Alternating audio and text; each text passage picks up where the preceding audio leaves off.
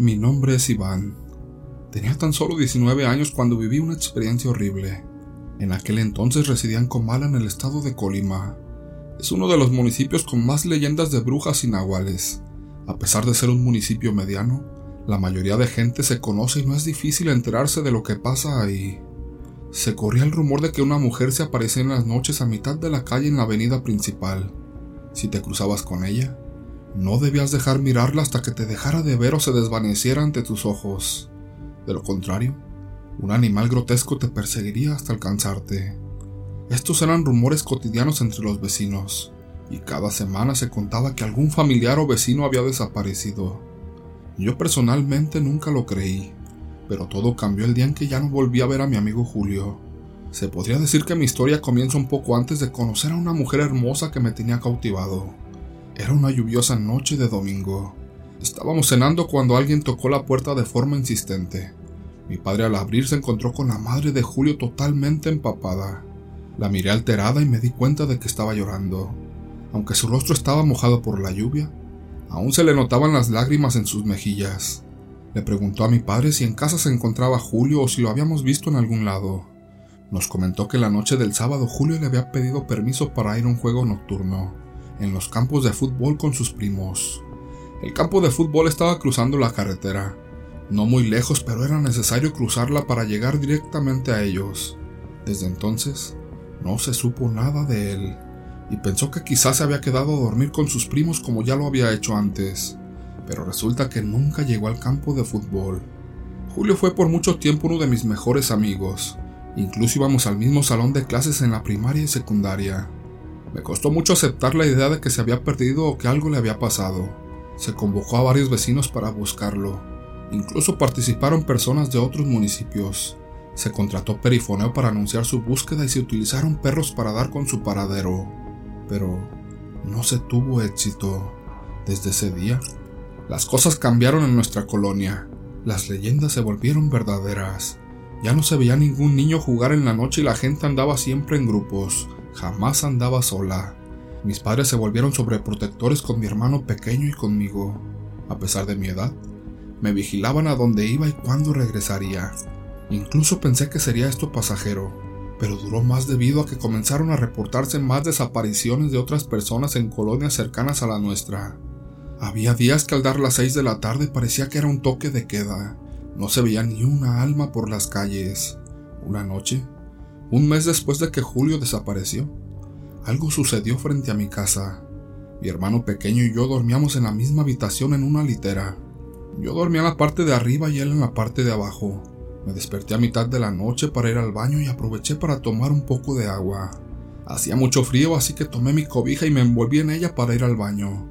Mis ojos ya se habían acostumbrado a la oscuridad, así que no necesitaba encender ninguna luz. Cuando estaba a unos pasos de nuestra habitación, Escuché a mi hermano que se quejaba de algo, así que me apresuré a ver qué le pasaba.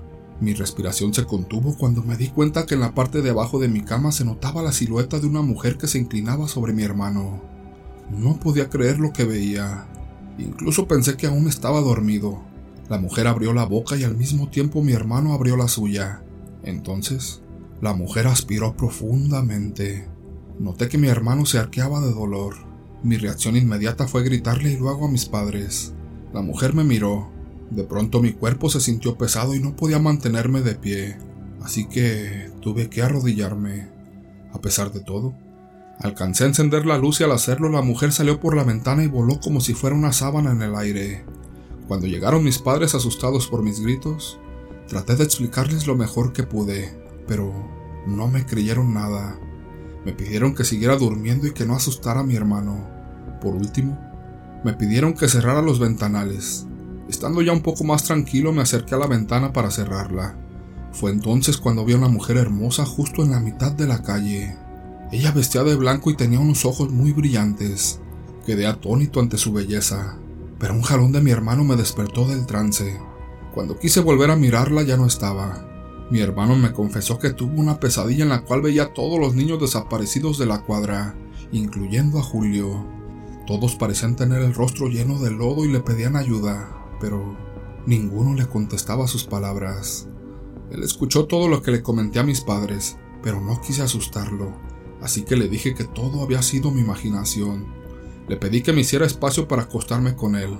Apagué la luz y lo abracé para que se tranquilizara. En eso, escuchamos un ruido proveniente de la ventana. Era un búho blanco que picoteaba el vidrio. Ambos lo vimos hasta que el ave desapareció y se fue volando. Le repetí de que no tenía nada que temer. Mi hermano se quedó dormido, pero yo me mantuve despierto hasta que amaneció. A la mañana siguiente todo parecía normal como si nada hubiera pasado.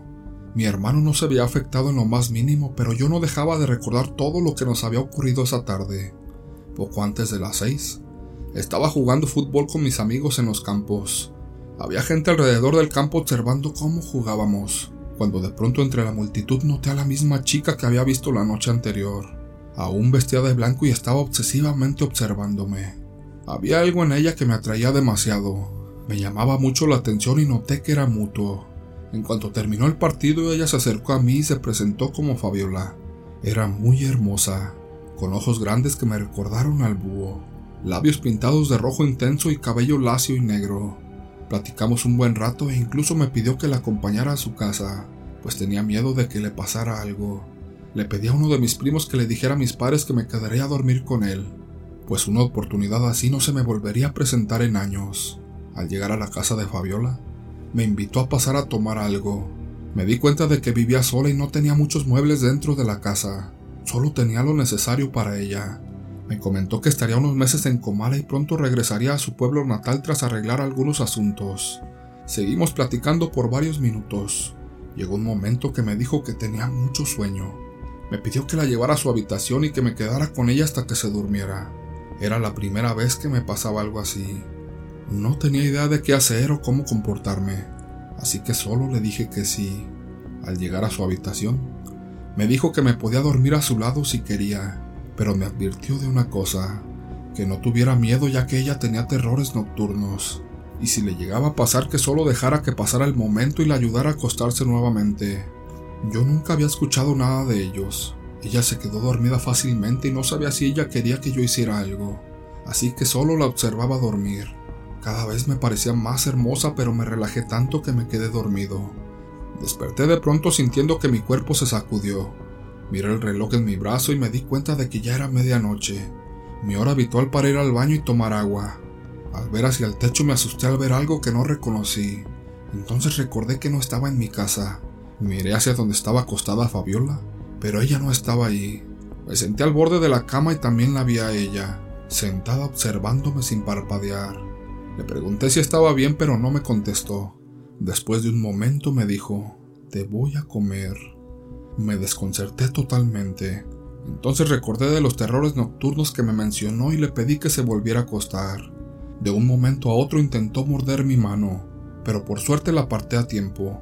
Se subió a la cama y adoptó una posición como si fuera un animal en cuatro patas. Le pedí que se tranquilizara, pero de su boca salió un rugido igual al de un felino. Corrí rápidamente fuera de la habitación. Miré hacia donde ella estaba, pero ya no la vi. De pronto, detrás de su puerta una enorme figura de un animal negro me estaba observando. Gruñía como si estuviera invadiendo su territorio. Salí rápidamente de la casa y pedí auxilio a gritos.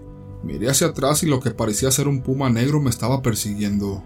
Corrí tan deprisa como pude sin dejar de gritar.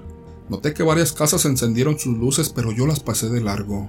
Tuve la sensación de que en cualquier momento ese animal me alcanzaría, y cuando lo sentía a unos centímetros de mí, escuché un estruendo. Caí al suelo exhausto, miré hacia atrás y me di cuenta de que el puma se tambaleaba de un lado a otro hasta caer al piso. Su cuerpo comenzó a convulsionar hasta convertirse en Fabiola. O al menos eso parecía, ya que en su rostro se notaba una especie de pico. Su mirada se desvanecía hasta que sus pupilas se dilataron por completo. Miré a mi alrededor para ver quién me había salvado y me di cuenta de que era mi padre. Junto a él estaban algunos vecinos, la madre de Julio, mi primo y mi hermano pequeño. Le agradecí tanto que me hubiera salvado. Le pregunté a mi padre cómo supo que yo estaría ahí. Mi padre me contestó que hace unas horas mi hermano había tenido una pesadilla, en la que yo estaba enterrado en el patio de una casa.